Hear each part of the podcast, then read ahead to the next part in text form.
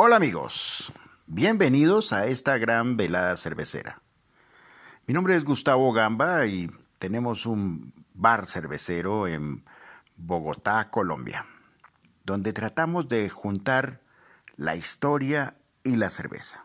Antes que cualquier cosa, queremos agradecer mucho a las personas que se han vinculado y han escuchado nuestro podcast en Paraguay, en Estados Unidos, en Italia, en Alemania eh, y aquí mismo en Colombia. La recepción ha sido muy buena. Para mí es un placer acompañarlos el día de hoy y espero poderlos entretener con buenas historias de buenas cervezas. Agradecemos a todas esas personas que nos han impulsado cada día a mejorar. Estamos creciendo y todos los días estamos aprendiendo, pero también estamos probando haciendo trabajo de campo. Para ti, amigo cervecero, aquí en Colombia, si buscas un sitio para tomarte una buena cerveza, te esperamos acá, en el Monje. Los invitamos a ponernos en su lista de chequeo y a venir cuando pasen por acá. El día de hoy hablaremos de tres cervezas del país del sol naciente, cada una con una historia muy particular.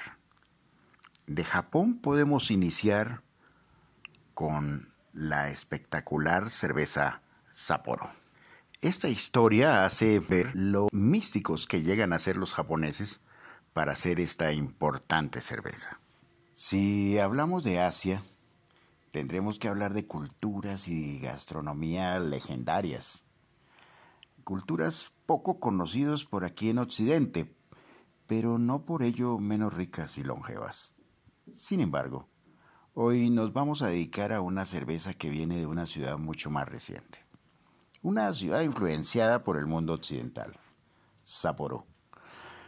Vamos a ubicarnos en una de las 47 prefecturas de Japón, al estreno norte de las íntimas y poquitas 6.852 islas que conforman este país.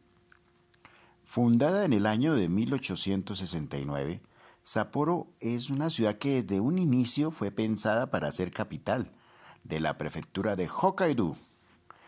En ese entonces, recién comenzaba una dinastía que guió la modernización y la occidentalización en Japón, la era Meiji. Significa Meiji culto a la regla. Cosas como el cambio de capital de Kioto a, Tokio o la colonización de Hokkaido se dieron por estas fechas. Resulta que antes de dicha colonización, Hokkaido era habitada por los Ainu, una tribu indígena que siempre estuvo en conflicto con los gobiernos feudales japoneses. Sin embargo, ante la inminente expansión del imperio ruso, el emperador Butsuito decidió tomar el control y modernizar dicha zona para hacerle frente a los rusos.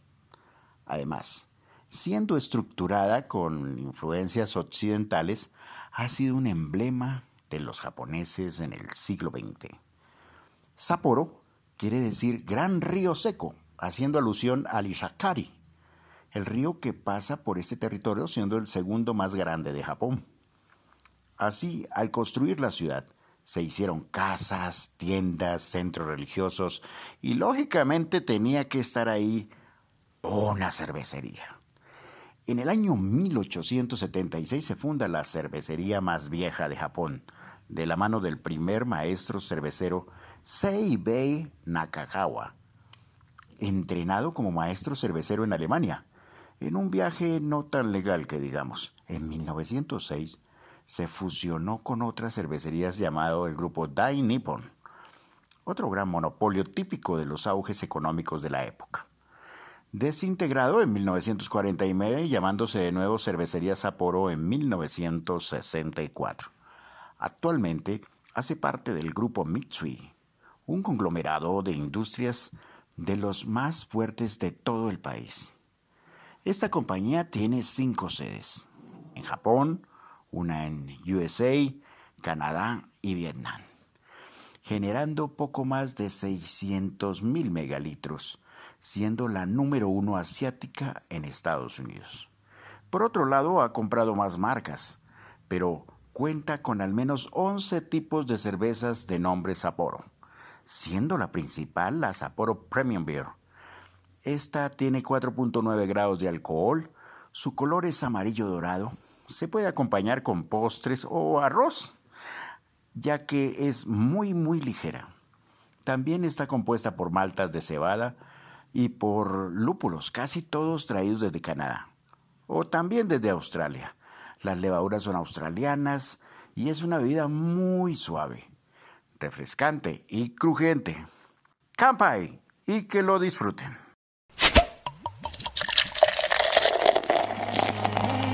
怒られたね。ただ楽しくてそんな日々がずっと続くと思ってた。けど気づけば大人になっててそれと共に夢もでかくなっていて。それぞれが選んだ道へ。We have to care.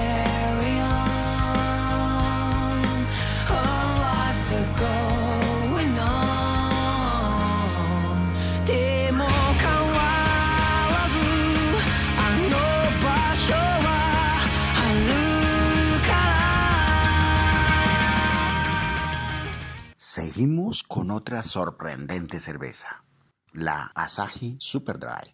Esta historia nos remonta a la gran cultura japonesa.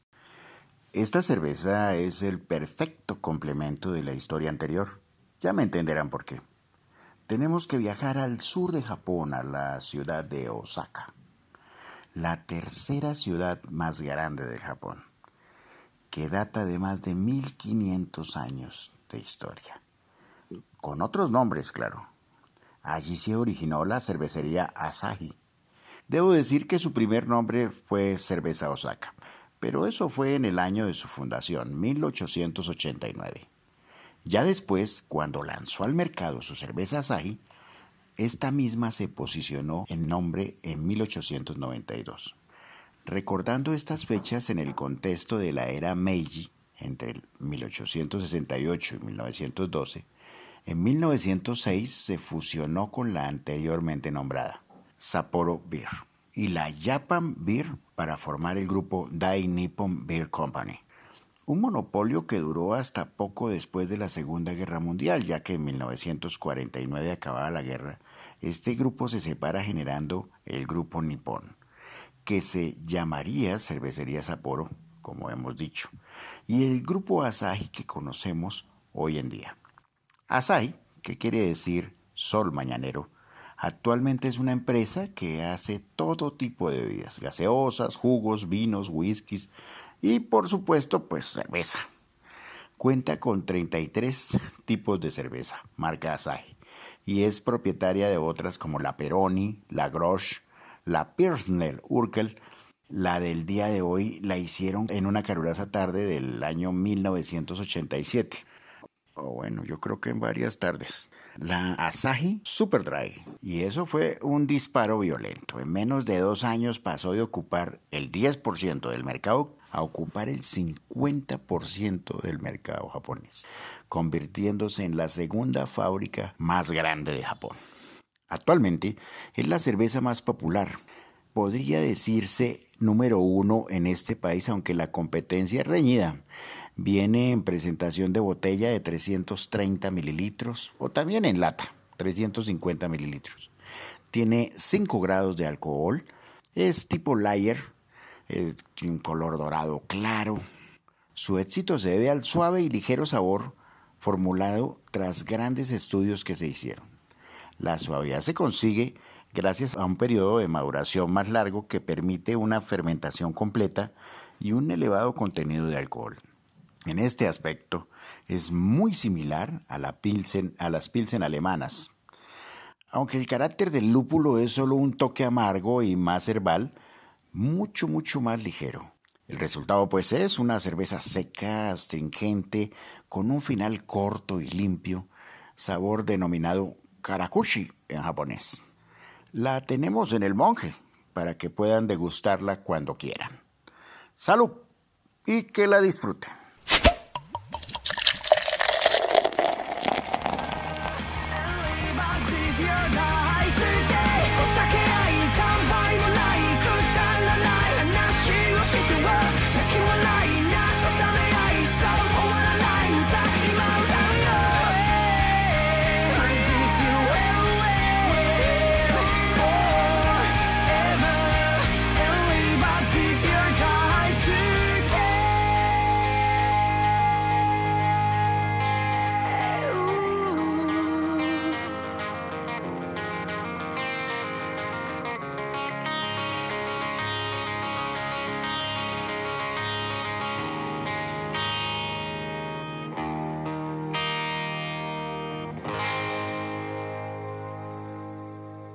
Y ahora la última de la noche. Continuamos con nuestras cervezas japonesas. Ahora está la Kirin Ichiban. Ahora vamos a trasladarnos a la segunda ciudad más poblada de Japón, Yokohama, casi en el centro de Japón. Esta ciudad fue uno de los primeros asentamientos en la prefectura de Kanagawa desde el siglo XI. Pero no fue hasta 1854 cuando el comodoro Matthew Perry y las autoridades de Japón firman el Tratado de Kanagawa, terminando con el aislamiento de Japón y de alguna manera comenzando su occidentalización. En este contexto, otra de las grandes marcas japonesas es la Kirin Ichiban. Esta fábrica tiene su arraigo a partir de el año 1869. Es la primera del país. Cuando un noruego americano llamado William Copeland, uno de estos que aprendió mucho de cerveza en Alemania, se va a conquistar el reino asiático y empieza con una fábrica llamada Spring Valley Brewery, que en un principio le va bien, pero se totea en 1884, abandonando el país. Un año más tarde, una unión entre ingleses y japoneses genera la Japanese Brewery Company y tres años más tarde toma el nombre oficial de Kirin, que significa un ser mitológico. Viene pintado en su chapa, mitad caballo, mitad dragón, considerado como un símbolo de suerte en la cultura oriental. En 1907 fue adquirida por Mitsubishi, iniciando una rápida expansión que se vio frenada por su principal competidor del momento, el grupo Dai Nippon, mencionado en las anteriores, hasta la Segunda Guerra Mundial. Desde la disolución del grupo en el 49, Kirin tomó el primer lugar en el mercado japonés hasta la aparición de la Asahi Superdry en los 80 tardíos. En este momento es uno de los conglomerados más grandes de Asia, con ubicación en Tokio y con cuatro cerveceras principales, y un montón de mercados tanto alcohólicos como no alcohólicos, en Japón y fuera de él. Ejemplo de ello fue el entrar en el grupo neozelandés Leon Nathan en 1998, también invirtieron en las Filipinas. La San Miguel en el 2001. La Kirin Chivan es una cerveza que solamente se hace de su extracto original. Esto quiere decir que no hay un segundo extracto. Las Layer siempre utilizan dos extractos para rendir su cerveza. ¿Cómo no? Habitualmente se reutiliza la malta para eso y por eso no son tan fuertes. En cambio, esta puede llegar a 5.5 grados de alcohol, siendo normalmente de 5 grados. Por eso Kirin Chiban tiene su sabor muy particular. Su estilo es layer, su color es amarillo, es bien dorado e intenso. Se puede acompañar por los famosos langostinos apanados, tempura, o el mismo sushi o en los salones de tatami, con un buen sashimi. Si la encuentran, pues salud y que la disfruten. Y ahora terminando este hermoso y largo viaje a Asia, hemos también terminado este programa. Ha sido encantador por demás estar con ustedes esta noche hablando sobre estas espectaculares cervezas que marcan pauta en todo el sudeste asiático. Esperamos se sientan bien. Esperamos hayan acompañado esto con una buena cerveza. Y amigos cerveceros, si ha sido de su agrado, valóranos y coméntanos en la respectiva plataforma. Las opiniones son muy importantes. Y todo lo que quieran compartir con nosotros es más que bienvenido. Esta es, pues, la mejor forma de agradecer nuestro trabajo. Durante el capítulo le hemos presentado música de los artistas asiáticos y les hemos dejado el título para que quieran explorar sus ritmos. Recuerden seguirnos en nuestras redes sociales que se encuentran en Facebook, en Instagram y en todas ellas se encuentran en las notas del programa. Un caluroso saludo, un gran abrazo y los esperamos para la siguiente velada.